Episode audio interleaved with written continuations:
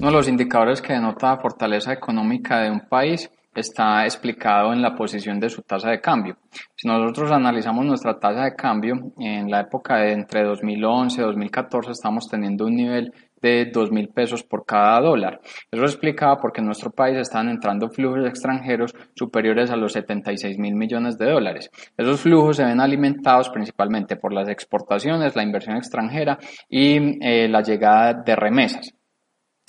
Después de que mm, eh, se dio la crisis del 2009, estos flujos de recursos se incrementaron en nuestro país, producto de que muchos inversionistas a nivel internacional estaban reacios a poner sus recursos en Estados Unidos porque había acabado de perder el grado de inversión y también reacios de invertir sus recursos en Europa, producto de que se estaba poniendo eh, en ese momento en riesgo la estabilidad de la Unión Europea debido a países con mucha inestabilidad en sus recursos, como un Portugal, un Italia, eh, un Grecia, un España. Eso permitió la llegada de esos recursos a países emergentes como Colombia y de esa manera fortalecer nuestra tasa de cambio. Adicionalmente estuvo alimentado por tener un precio del petróleo eh, elevado, eso permitió generar mayor volumen de exportaciones y de ahí pues ese nivel de fortalecimiento. Posterior al 2014 hacia el 2015 nosotros empezamos a perder flujo de recursos extranjeros explicados principalmente por las exportaciones con una caída del precio del petróleo y adicionalmente al empezarse a fortalecer las economías a nivel internacional como Estados Unidos como Europa también se ponía a, ver un poco en riesgo esa inversión extranjera. Eso generó un crecimiento en la tasa de cambio y es que si analizamos el flujo de recursos en 2019 esos flujos de recursos extranjeros en 2019 fueron del orden de 60 mil eh, 700 millones de dólares y veníamos de niveles superiores al, a 75 mil millones de dólares, es decir, que hay una caída más o menos en 8 años del 20%. Este año, en los cuatro primeros meses del 2020, estamos viendo recursos o flujo de recursos extranjeros de 17.200 millones de dólares de enero a abril de 2020.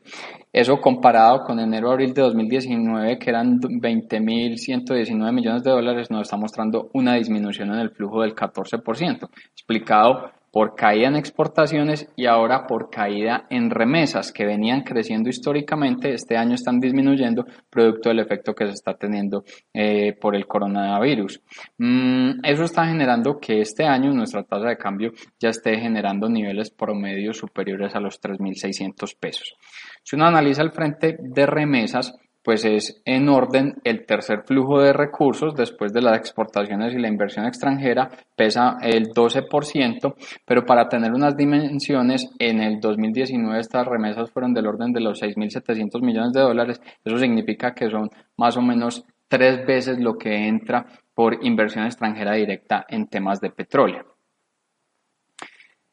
Si profundizamos un poco más en las remesas, estos son unos flujos de recursos que generan los colombianos residentes en otros países que envían sus recursos a Colombia para sufragar una serie de gastos de, colombianos, de sus familiares. Muchos de ellos están asociados a gastos de alimentos, medicinas, bienes básicos, otros los destinan a, electrodomésticos, otros ahorran esos recursos y se vuelven las cuotas iniciales para compra de vivienda. Entonces se vuelve unos recursos que dinamizan la economía. Incluso en otros países este, se convierte muchas veces en la principal fuente de recursos.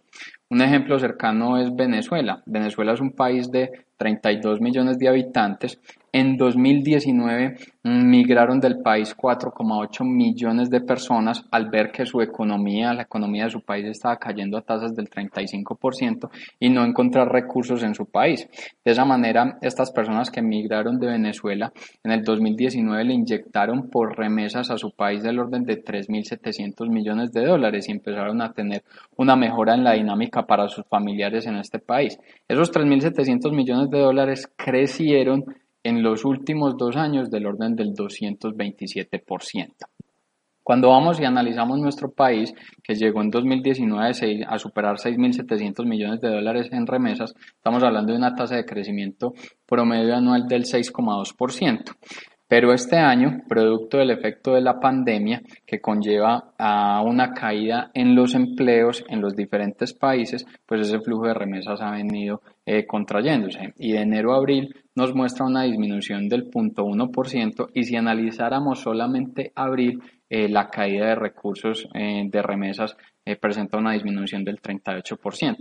Hay un efecto adicional en, en las remesas, es que fuera que limitan el consumo o el gasto por parte de las personas que reciben estos recursos, se genera también una presión en el mercado laboral, porque estas personas que ahora dejan de recibir estos recursos y probablemente era una de sus principales fuentes de ingresos, entonces ahora van a entrar al mercado laboral a buscar empleo para poder cubrir esos gastos que ahora no están teniendo eh, un ingreso producto de las remesas. Y con un nivel de desempleo del 20%, pues más personas eh, buscando empleo, pues va a generar un mayor nivel de presión. Las regiones que van a sufrir en mayor medida esa presión, pues son las que en mayor medida dependan de las remesas, y eso es Valle del Cauca, Bogotá y Antioquia.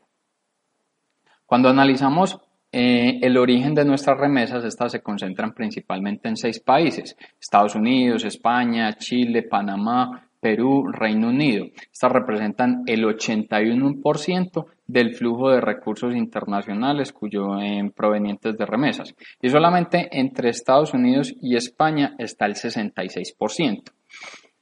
Gran cantidad de estos países este año, producto del efecto de la pandemia, han incrementado sus niveles de desempleo y los colombianos que residen en este país pues son están más expuestos a la pérdida de su empleo, porque muchos de ellos trabajan en temas asociados a restaurantes, hoteles, eh, comercios, salones de belleza y otra serie de empleos que en muchos casos no se pueden hacer de forma eh, o a través de teletrabajo. De esta manera se detiene este nivel de impacto que Mm, lo vamos a ver reducido a medida que los países empiezan a liberar sus periodos de cuarentena. De esa manera se empieza a recuperar el empleo y se pueden empezar a recuperar los flujos provenientes de remesas. Sin embargo, se estima, o en, datos, estimaciones por parte del Banco Mundial, la estimación de caídas en remesas para la región este año va a ser del 20% y en el caso de Colombia se estiman por datos de bancaria que la disminución sea entre el 30 y el 45%.